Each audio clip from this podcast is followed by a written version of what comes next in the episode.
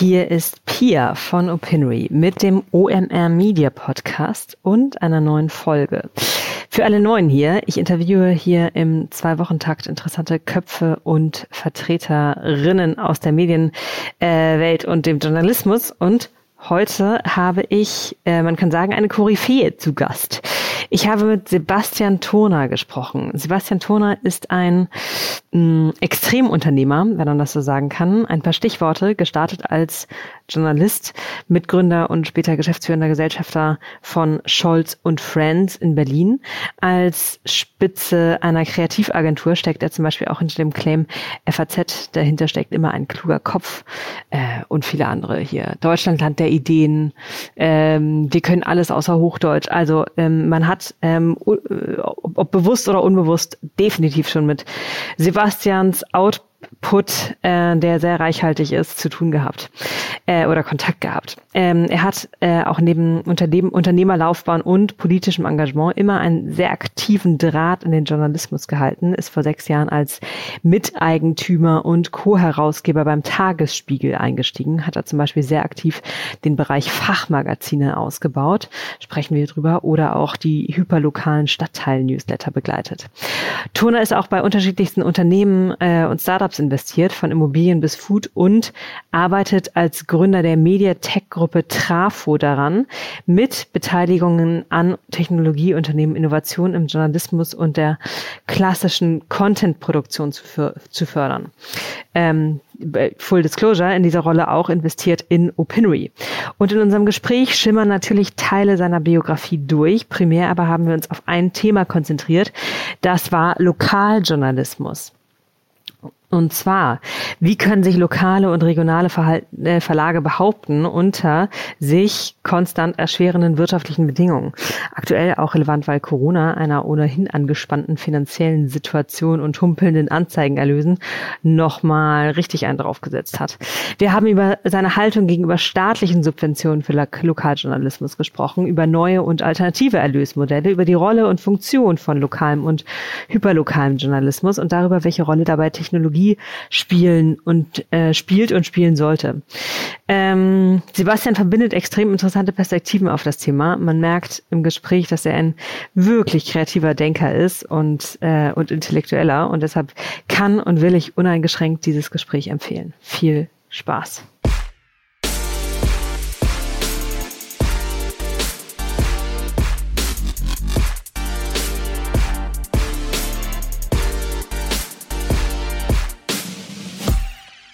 Sebastian, wir wollen über Lokaljournalismus reden und mal sehr schlicht eingestiegen. Welche Lokalzeitungen liest du oder Lokalmedien? Also ich habe äh, mein, äh, als Schüler mein Schaffen begonnen äh, als kleiner Praktikant bei den Stuttgarter Nachrichten wobei die schon an der Grenze sind zur Regionalzeitung. Und äh, dann war ich Wehrpflichtiger und habe geschrieben für die Dithmarscher Landeszeitung. Das ist eine Lokalzeitung pur. Und ähm, jetzt in Berlin ähm, äh, kann man die interessante Frage stellen, ob es in Berlin überhaupt Lokalzeitungen gibt. Normalerweise hat eine Lokalzeitung äh, so 30 bis 60.000 Haushalte. Und ähm, in Berlin, je nachdem, wie man rechnet, drei noch was Millionen Einwohner und dann ein bis zwei Millionen Haushalte. Ähm, das ist eigentlich äh, mindestens regional und wegen der Hauptstadtausstrahlung auch überregional. Das heißt also, ich habe äh, meine Ortsinformation bekomme ich natürlich aus dem Tagesspiegel, aber ich lese auch die beiden äh, Wettbewerber, Berliner Zeitung und Berliner Morgenpost immer wieder.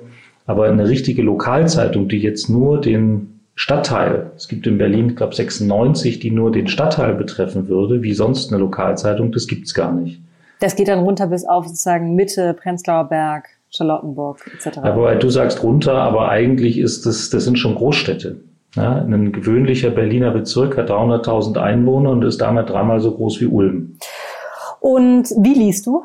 Äh, den Tagesspiegel, Morgenpost, Berliner Zeitung. Liest du die auf Papier, auf iPad? Sie also ich lese den Tagesspiegel mit dem E-Paper ab 19.30 Uhr am Vorabend. Das ist natürlich eine äh, berufliche Deformation, wenn man mit einer Zeitung eng verbunden ist, dann ähm, äh, möchte man die allerfrüheste Ausgabe haben und ich bekomme sie dann in Papier am nächsten Morgen im Briefkasten. Und ähm, je nachdem, wenn ich was, äh, wenn es am Abend zu spät wurde oder ich nur überflächlich lesen konnte, lese ich es dann auf Papier nach.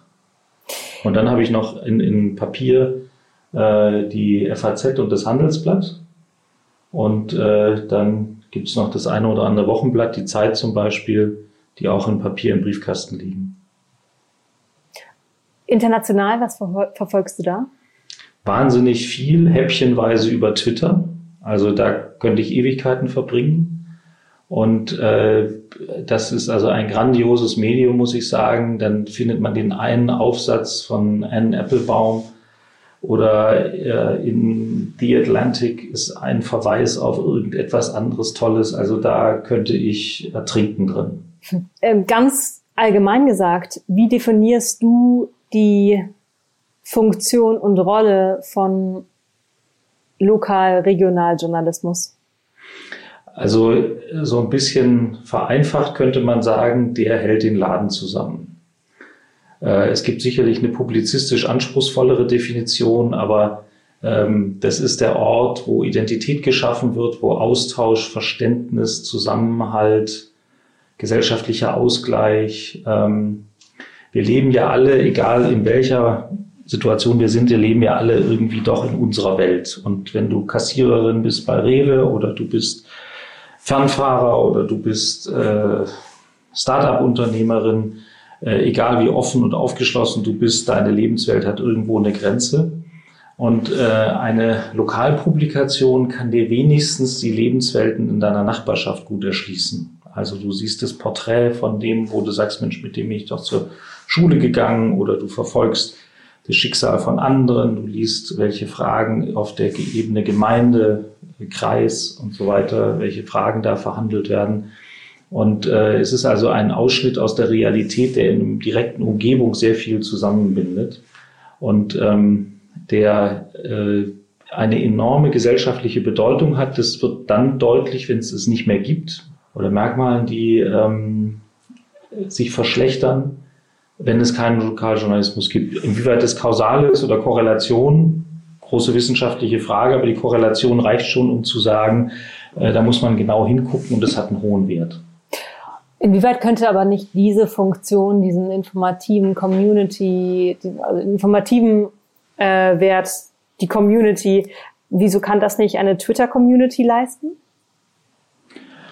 Das ist eine gute Frage. Also Teile davon kann die sicher leisten. Aber das Besondere ist im äh, Lokaljournalismus, dass ich eben deutlich raus aus meiner eigenen Welt komme. Also äh, ich bin der, weiß nicht, Mitarbeiter der Sparkasse und habe mit der Lebenswelt eines Fernfahrers einfach nichts zu tun. Aber ich kann darüber nachlesen, weil es eben über das Lokale zusammengebündelt und sei es, dass die Freiwillige Feuerwehr nicht mehr so viele Einsätze fahren kann, weil die Leute in der Freiwilligen Feuerwehr alle Berufspendler sind und gar nicht mehr am Ort sind, wenn die Sirene angeht. Also diese ganzen Zusammenhänge, die sind in einem kuratierten, ganzheitlichen Gebilde, wenn ich das mal so technisch sagen darf, wie einer Zeitung, viel besser zugänglich und dieser Kuratierungsvorgang schafft einen viel höheren Wert für den, der es nutzt, als ähm, wenn man das ähm, äh, meiner Zufallskost auf äh, Twitter überlassen würde.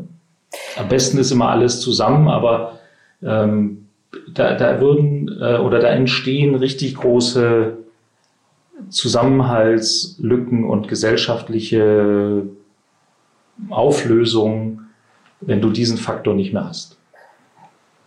Corona ähm, ist und war ja schon Katalysator für ganz vieles. Und im Kontext Lokaljournalismus, Katalysator, sicher in der Hinsicht, dass es die Bedeutung ähm, nochmal sehr unterstrichen hat auf Informationslevel. So, wie betroffen ist meine Region? Wo kann ich mich testen lassen? Ähm, wann macht das Schwimmbad wieder auf? Und aber auch in dem Trend von wirtschaftlichen Herausforderungen für klassischen Lokaljournalismus, für Verlage, die dahinter stehen. Ähm, ich glaube, der BDZV hat gesagt, dass die Anzeigenerlöse um bis zu 80 Prozent eingebrochen sind ähm, und kamen ja auch vorher nicht von einem, von einem, von einem goldenen Level. Hm, kannst du da mal die Mechaniken, die du dahinter siehst, hinter diesen wirtschaftlichen Struggles erklären, wie du sie siehst? Warum tut sich lokaler Journalismus, wo du eine sehr ähm, gut targetbare Community ja im Grunde erreichst, warum tut der sich so schwer? Der tut sich nicht schwer, der tut sich leicht. Der lokale Journalismus ist das, was von den Lesern am meisten geschätzt wird. In jeder Umfrage hat es die höchste Beachtungsziffer. 60, 80 Prozent sagen, das ist mir das Wichtigste. Also ein Desinteresse am Lokaljournalismus kann man nicht feststellen. Ähm, das, was du gerade richtig beschrieben hast, äh, was davon getrennt zu sehen ist, ist die Frage, inwieweit die Tageszeitung als Werbeträger äh, einem Strukturwandel unterliegt. Und ähm, der, äh, weiß nicht, über 400 Jahre beginnt mit dem Aufkommen der Zeitung, Anfang der Neuzeit, Gutenberg und so weiter, ähm, hat die Zeitung eine Reihe von Merkmalen miteinander verknüpft, eine Wertschöpfungskette gebildet, würde man da etwas äh, hochgestochen sagen. Die Zeitung hat die Aufmerksamkeit gebündelt und dann hat der lokale Handel ähm, dort seine Angebote gemacht. Und weil es außer der Zeitung keinen anderen Anbieter gab, hat die Zeitung davon gut gelebt. Dann kamen die Rubrikanzeigen auf, also suche Job, Auto, Wohnung und so weiter oder biete sowas. Und ähm, die Zeitung hatte quasi einen lokalen oder regionalen Monopolanspruch und hat davon gut gelebt, und zwar über Jahrzehnte. Und diese äh, Werbe, Leseraufmerksamkeitsverknüpfung hat sich jetzt in zwei Stufen aufgelöst oder ist im Auflösen begriffen.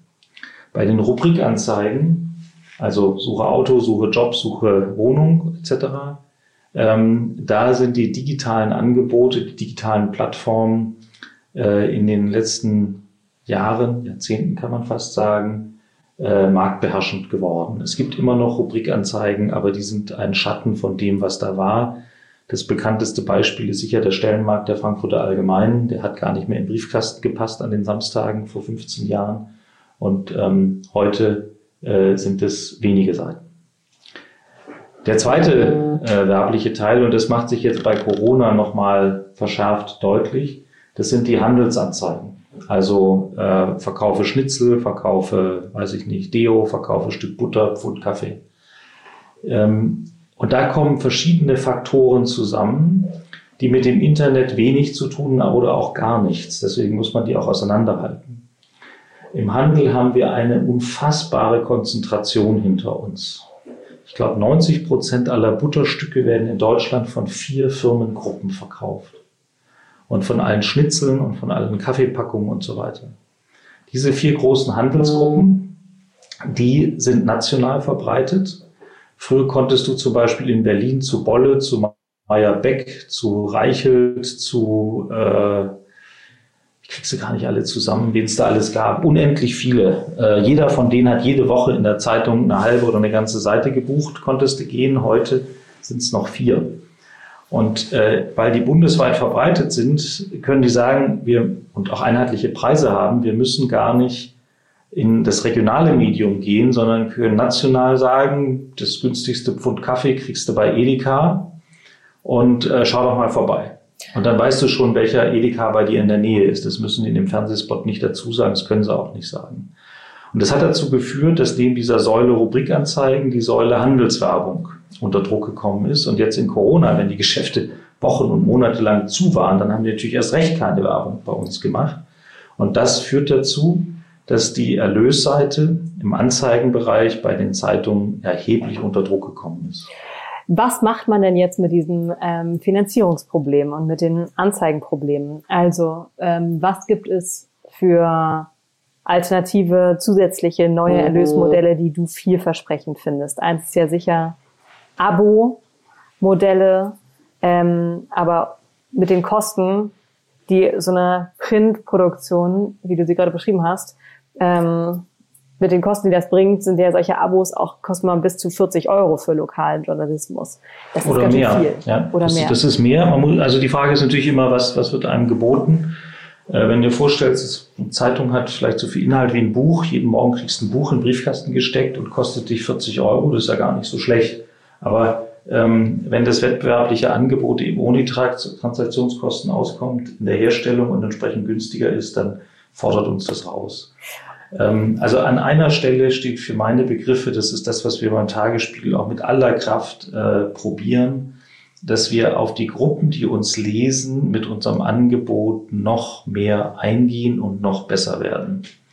Das ist jetzt eine Strategie. Um größeren Wert zu haben und deswegen größere Attraktivität oder genau, größere genau, Zahlungsbereitschaft? Ganz genau. Okay. Ganz genau. Also einen höheren Mehrwert. Ähm, und äh, das ist eine Strategie, die in anderen Städten weniger geht, wahrscheinlich in meisten Teilen gar nicht, aber in Berlin geht sie. Äh, wir haben auf Berlin einen neuen Blickwinkel geworfen und haben gesagt, was gibt es hier eigentlich für Stadtteile?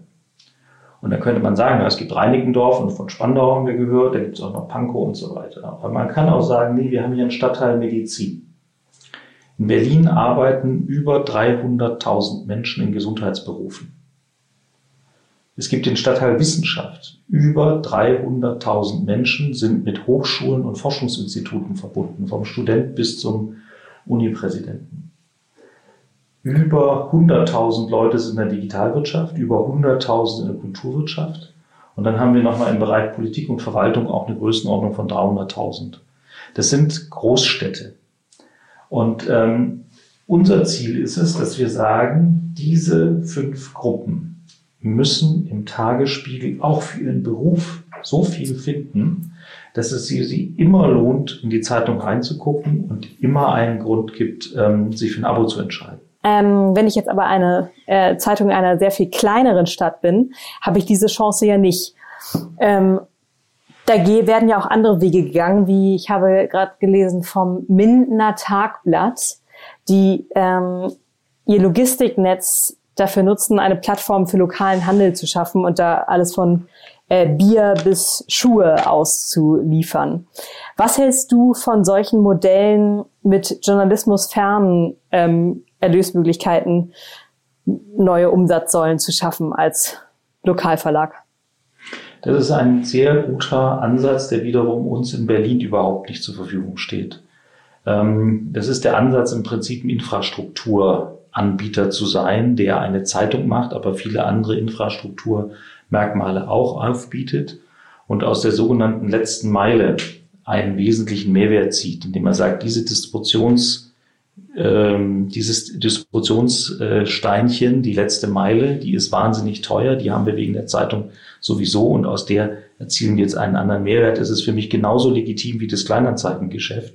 Das ist ja auch eine Wertschöpfungskette, wo man sagt, naja, äh, dass also jemand eine Wohnung sucht, was hat denn das jetzt eigentlich damit zu tun, dass man in der Zeitung über Sport liest? Das sind Verknüpfungen, die aus der Kundenperspektive oder aus der Partnerperspektive sinnvoll sind und deswegen alles, was die redaktionelle Unabhängigkeit nicht gefährdet, ist erst einmal äh, jeden Gedanken wert. In Berlin ist die Logistik so komplex, dass das für uns als Zeitungshaus äh, nicht etwas ist, wo wir sagen, da können wir unseren eigentlichen äh, Mehrwert schaffen. Ähm, das äh, haben wir einen anderen Weg gewählt, aber so kann es auch gut sein, dass es nicht ein oder zwei oder zehn, sondern zehn Wege gibt und ähm, alles, was Lokaljournalismus erhält oder sogar stärkt, ist erstmal willkommen und darf äh, bedacht werden.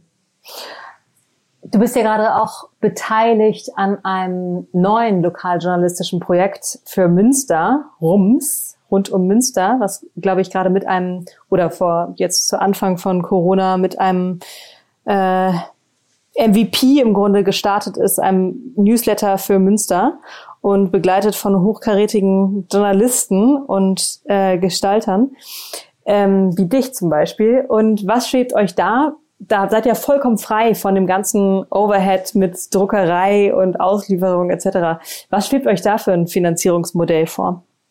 Ich bin in Münster nur ein ganz kleines Licht von vielen. Ich bin von dort Engagierten angesprochen worden. Und weil ich das Thema insgesamt interessant finde und weil die auch nur ein ganz kleines äh, Kuchenstück da ähm, äh, zu übernehmen hatten oder ich äh, zu übernehmen hatte, ähm, habe ich mich da äh, gerne engagiert. Ich bin aber nicht derjenige, der jetzt die im Detail die Münsteraner ähm, äh, Situation darstellen kann. Der Grundgedanke ist, ähm, ein neues lokales Informationsangebot anzubieten und weil eben äh, es nicht aus einer Druckerei oder einem Zeitungshaus hervorgeht, ohne diese Transaktionsaufwendung, aber gleichzeitig mit der Notwendigkeit, sich alles andere neu aufzubauen.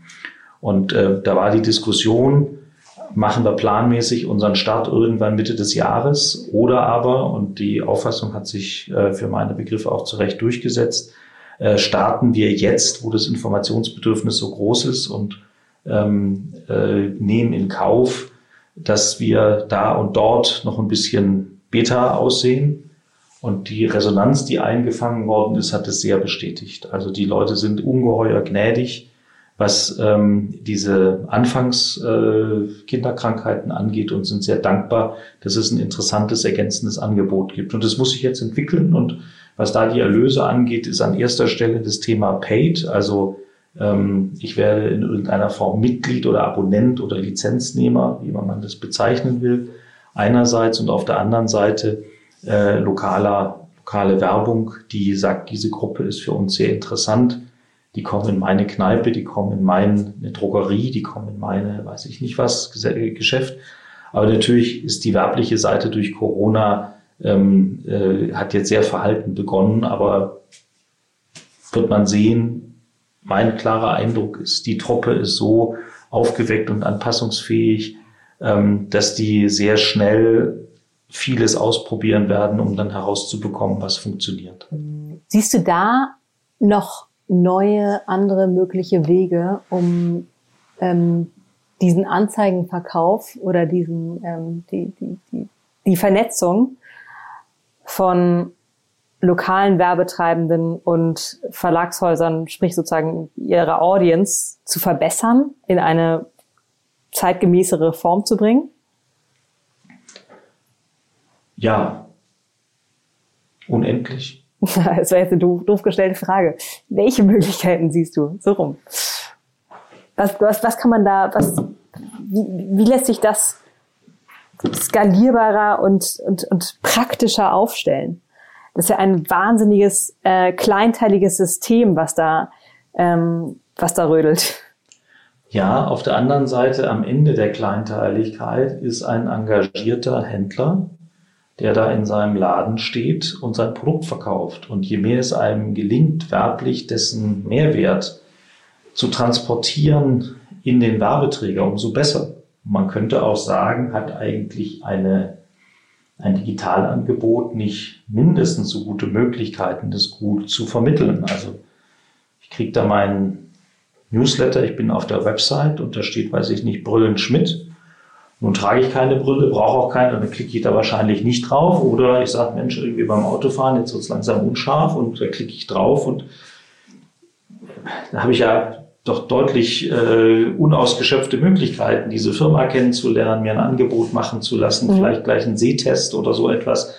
Ähm, also äh, das ist noch alles nicht wachgeküsst, da ist noch unendlich viel möglich und äh, jeder, der sagt, da wird sich nichts tun, lässt sich nichts tun. Ich glaube, der hat sich einfach nicht angestrengt.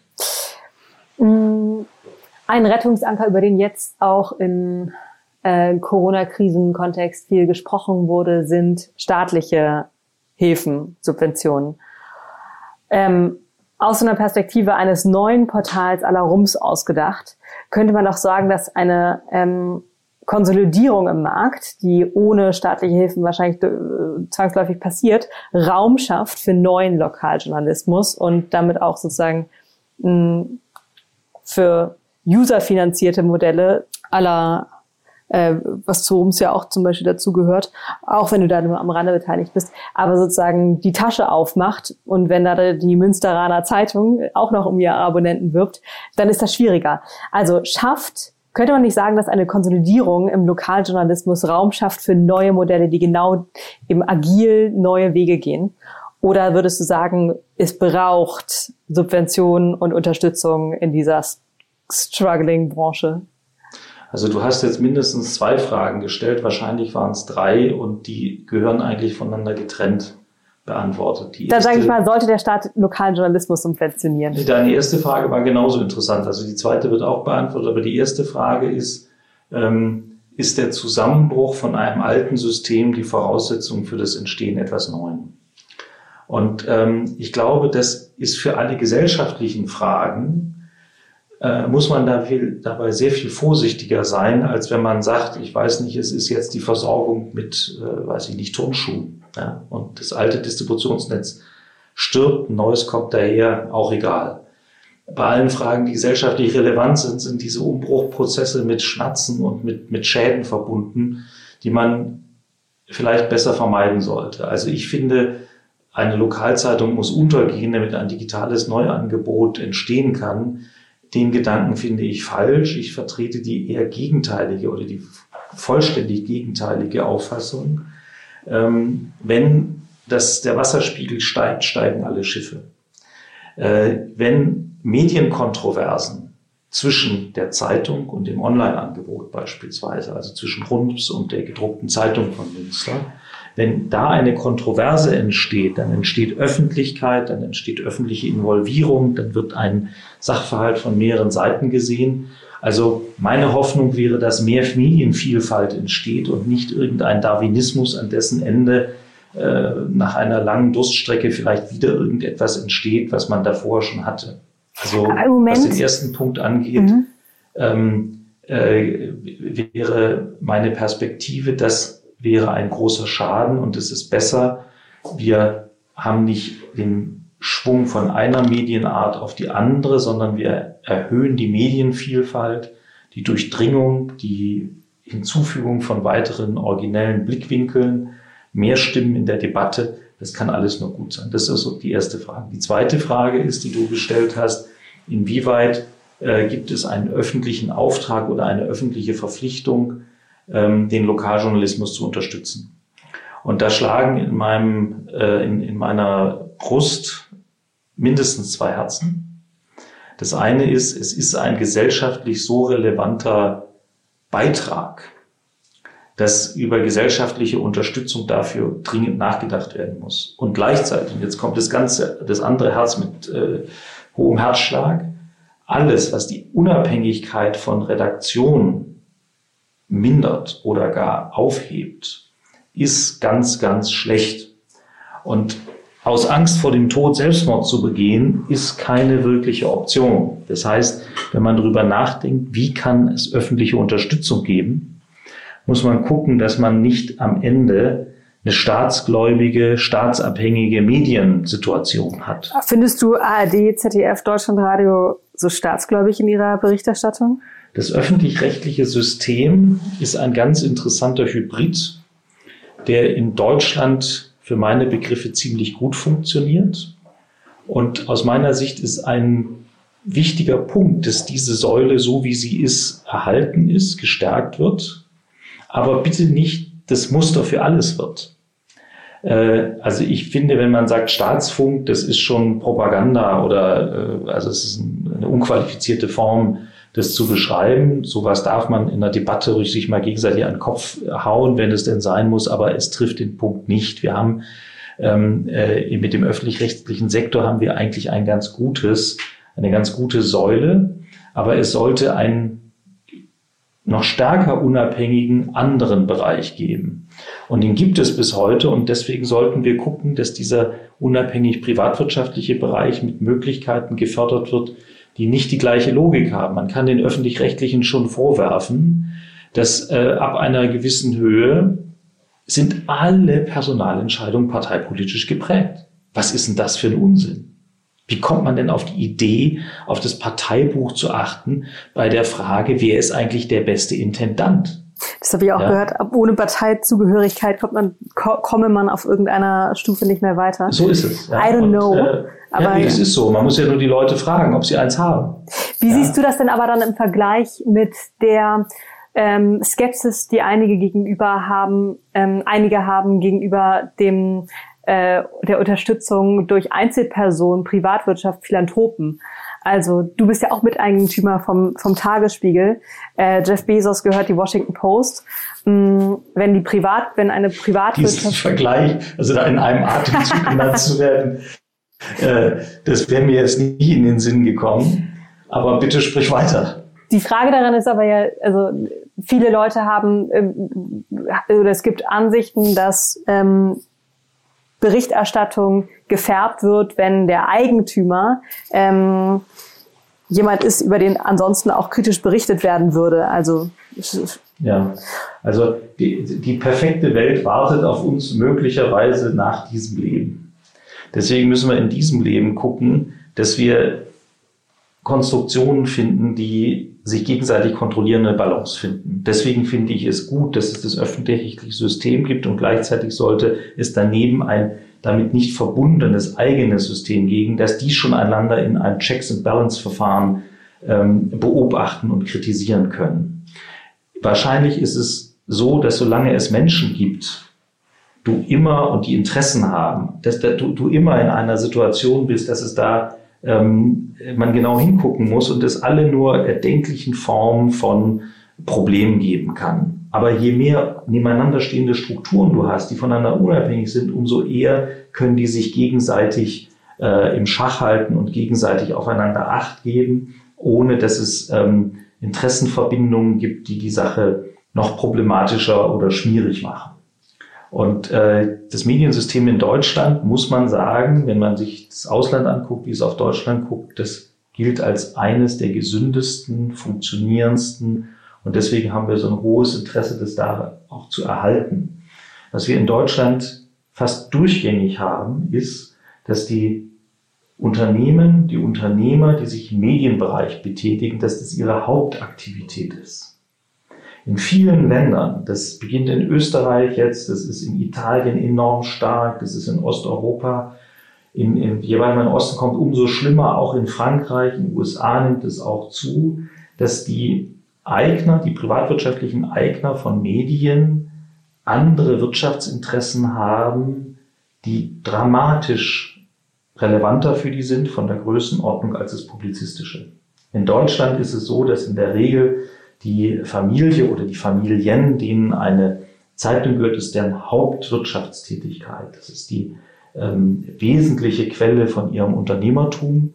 Äh, und die haben nicht noch einen kleinen Rüstungsbetrieb oder eine riesige Kaufhauskette oder ähm, Energieversorger noch so dazu, ähm, wo dann tatsächlich der Schwanz mit dem Hund wedelt. Also wo die, äh, wenn man sich das anguckt, die Agnellis in Italien, Berlusconi in Italien, ein Immobilienmann, der dann Fernsehen gemacht hat, dann hat er, war er Regierungschef. Ähm, das haben wir in Deutschland alles nicht. Obwohl ganz konkret jetzt Berliner Zeitung, ähm, die Friedrichs sind engagiert, also sind ja Unternehmer aus anderem Umfeld kommt. Ja, aber das sind, also das könnte man jetzt vielleicht sogar noch als Bereicherung deuten. Äh, die haben eine andere Branche noch, aber die sind jetzt nicht das galaktische Softwareunternehmen. Das ist nicht der SAP-Eigentümer, der sagt, ich kaufe jetzt in Heidelberg die Zeitung, sondern das, die haben ein mittelständisches IT-Unternehmen. Und ähm, nun haben wir in Berlin auch noch wirklich viel Vielfalt. Wir haben in Berlin acht Tageszeitungen mit einem Lokalteil. Und wenn eine davon jetzt mit äh, wird oder betrieben wird von einem Menschen, der ein bisschen mehr Softwareahnung hat als die anderen, das empfinde ich als in der Vielgestaltigkeit als Bereicherung, würde ich fast sagen. Jetzt unabhängig von der Person, aber was diesen Hintergrund angeht. Deswegen ist ein Gedanke nämlich besonders ähm, reizt, wenn man jetzt über stärkere öffentliche Unterstützung für den Lokaljournalismus spricht, dann sind es Gutscheine. Und zwar, weil nicht einer daherkommt, sagt, Tach, ich bin der Staat, hier ist ein Sack Geld, mach mal. Oder bewirb dich.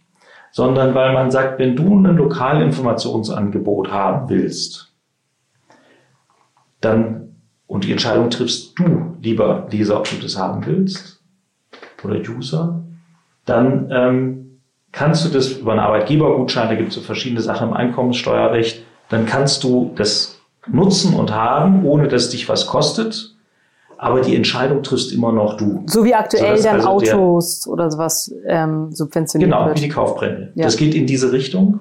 Es hat einen großen Vorteil und zwar schafft es in den Unternehmen eine Verstärkung des Anreizes, sich um die Kunden, um die Leser zu kümmern. Und es schafft nicht einen neuen Anreiz, dass man sagt, wie kann ich denn jetzt dem Subventionsgeber gefallen? Da wird auch nicht jeder gleich irgendwie eine Unterwerfungsgeste machen und, und irgendwie dann freundlich über den schreiben. Das halte ich für ausgeschlossen. Aber tatsächlich defokussiert es. Jede Form von Subventionsausreichung führt dazu, dass man dann die Schönschreiber, die diese Subventionslyrik aufschreiben können, braucht und alles, alles das defokussiert, wenn man sagt, wenn du Nachfrage findest, wenn du die mit deinem Angebot gewinnen kannst, dann helfen wir ein bisschen nach, dann gibt man den Schub in die gleiche Richtung, in die das Unternehmen sich eh bewegen muss. Es gibt Länder, die haben staatliche Subventionen. Das sind auch ganz aufgeklärte Demokratien wie in Skandinavien. Es gibt Länder wie in Österreich, wo der Staat ein riesiger Anzeigenkunde ist. Ähm, das sind alles auch Möglichkeiten, die nicht mit dem Untergang des Abendlandes verbunden sind. Aber idealerweise finden wir einen Weg, der in diesen äh, oft traditionsreichen Unternehmen auch nochmal ein Stück weit Wachküssen bedeutet, dass ähm, die lokalen Anbieter ihre Leser wieder entdecken und alles nur erdenkliche Unternehmen, um deren Aufmerksamkeit zu finden. Eins ist für meine Begriffe auch total klar, wenn man jetzt da einen warmen ähm, Regen über die ausschüttet und ähm, gleichzeitig aber gelingt es denen nicht, die Aufmerksamkeit zu finden, ähm, dann ist es einfach nur ein Strohfeuer. Ja. Äh, Stichwort neue Wege. Du bist auch Gründer von Trafo, ähm, mit dem wir Full Disclosure auch via Opinory verbandelt sind. Und ähm, ich glaube, ihr beschreibt es selber, um mit, mit Trafo neue Medien, ähm, Mediatech und Content Tech ähm, Potenziale, Modelle, Trends zu erkennen. Kannst du das beschreiben, was ihr da macht und was äh, deine Vision da ist? Gerne. Ich bin jetzt seit äh, sechs Jahren, sieben Jahren beim Tagesspiegel. Ich habe 1985 äh, gerade aus der Schule raus in Stuttgart zum ersten Mal einen ähm, kleinen Verlag gegründet, habe dort eine Zeitschrift rausgegeben und von 1985 bis jetzt in diesen unterschiedlichen Funktionen, in denen ich im Medienbereich gearbeitet habe, waren alle Aktivitäten immer inhaltlich getrieben. Das ist auch richtig so, sind aber damit nicht technologiegetrieben. Inhaltlich getrieben heißt, du hast dir neue Formate überlegt, du hast dir neue Verticals überlegt, sowas. Also äh, der, der Tagesspiegel brennt dafür, den sich gut informierenden Menschen in Berlin mit perfektem Inhalt zu bedienen.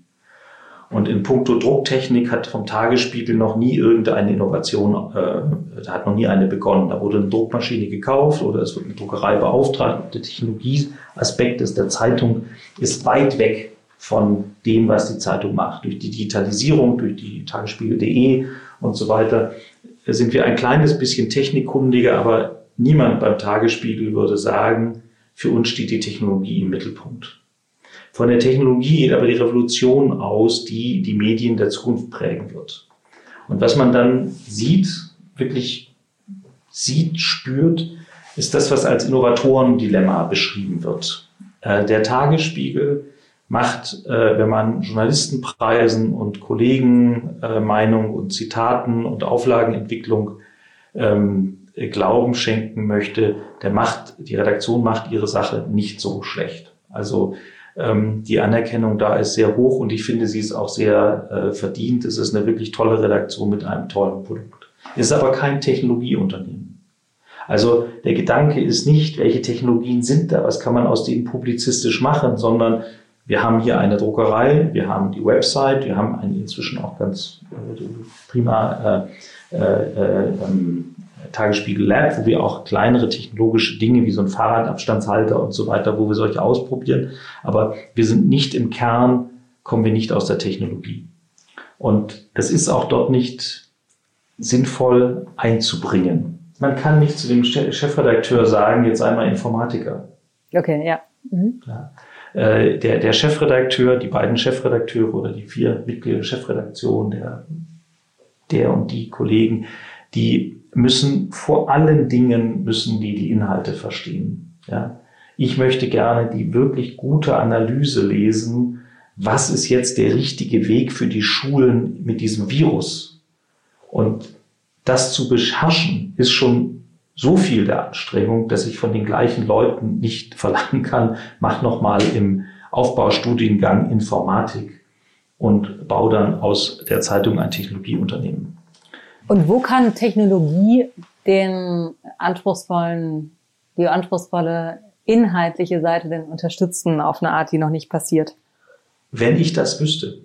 Das ist ja das, was ich rausfinden will. Mm, okay. Also mhm. der, meine, meine, meine, wenn du dir die Mediengeschichte anguckst in den letzten 500 Jahren, dann war 400 Jahre lang die allerwichtigste Frage, wer hat die Druckmaschine?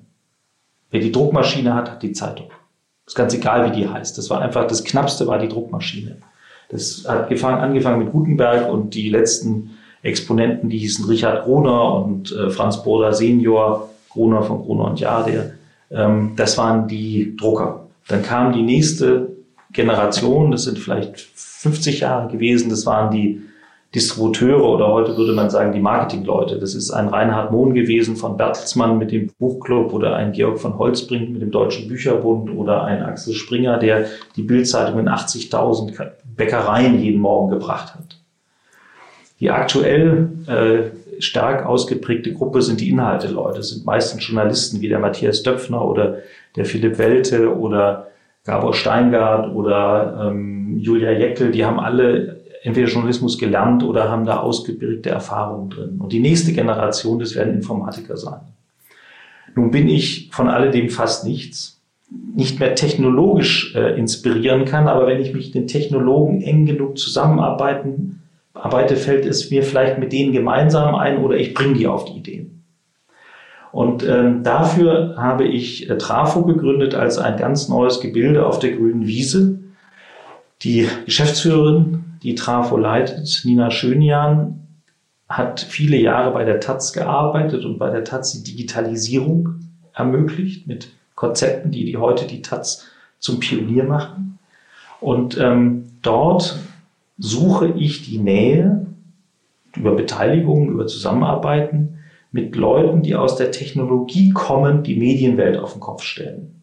Und was da rauskommt, weiß keine Sau. Also ich schon mal gar nicht. Warum gelingt es eigentlich nicht, in ein Gespräch zu kommen auf digitalem Weg? Die Zeitung, natürlich hat sie einen Leserbrief, natürlich gibt es gelegentlich eine Leserveranstaltung und so weiter, aber es ist doch eine sehr einkanalige Geschichte. Die Zeitung kommuniziert und geht an die Leute raus. Beim Tagesspiegel mit dieser Strategie auf diese fünf Gruppen, von der ich vorhin sprach, haben wir schon einen viel stärkeren Rückfluss.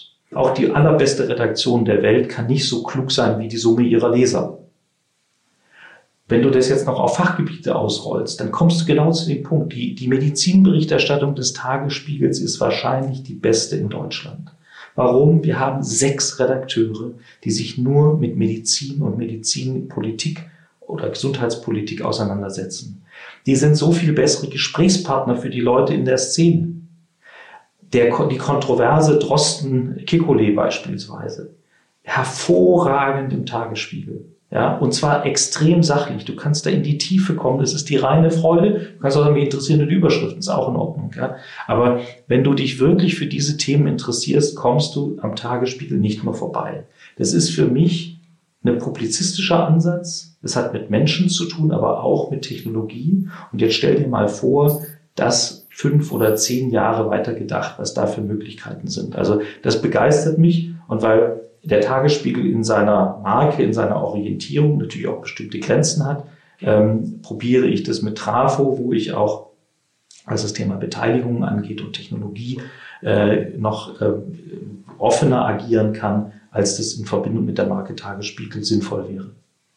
Ist dann eigentlich diese Einteilung in lokal und in, in, in regionaler Journalismus, überregionaler Journalismus in Tech-Unternehmen und äh, Content-Unternehmen, macht überhaupt noch so Sinn für dich? Diese Dualitäten? Also, das kann ich dir in fünf Jahren besser beantworten. Ich glaube, es macht keinen Sinn, aber ich bin mir nicht sicher.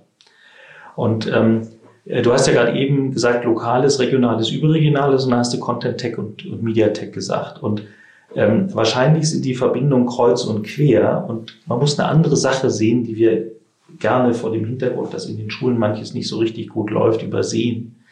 Wir haben in Deutschland eine Bildungsexplosion in den letzten, weiß ich nicht, 40, 50 Jahren. Wir beide sind Ergebnis auch davon, äh, die wirklich ihresgleichen sucht. Als mein Vater Abitur gemacht hat, haben das zwei Prozent von einem Jahrgang gemacht. Jetzt sind wir bei 50 Prozent. Jetzt können wir sagen, die 50 haben vielleicht nicht ganz den gleichen Level wie die zwei, aber es sind so unendlich viel mehr, dass du eine viel größere, viel besser ausgebildete Gruppe findest. Also eine ähm, gar nicht so originelle Antwort, wo das, glaube ich, sehr viel gewinnbringender ineinandergreifen könnte, was bisher noch erstaunlich wenig funkt oder noch, also bisher nur von Pionieren aller New York Times so richtig äh, mit Volldampf gemacht wird, sind, finde ich, äh, Content-Empfehlungen.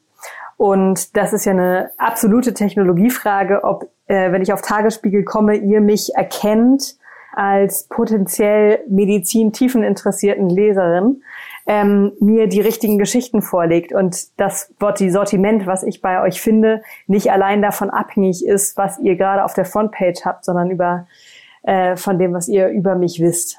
Absolut, absolut. Und das ist dann iterativ. Auf der einen Seite ist es Erkennen, was dich interessiert, und auf der anderen Seite in der Redaktion ist es, was sind die wirklich wichtigen Themen. Und ähm, das ist also du sprichst mir aus dem Herzen. Genau da sind die Fragestellungen, auf die wir achten müssen, sowohl als äh, eingeführte, hoch angesehene Medienmarke wie der Tagesspiel, wie auch von der anderen Seite der Technologie. Was ist da eigentlich möglich? Und ähm, da werden Lösungen vor uns liegen, die ganz viel Hoffnung machen können für mehr und besseren Lokaljournalismus, mehr und besseren Qualitätsjournalismus in allen nur erdenklichen Richtungen. Sebastian, wir kommen zum Ende. Ich habe aber noch zehn Fragen etwa. Und das sind Rapid-Fire-Fragen.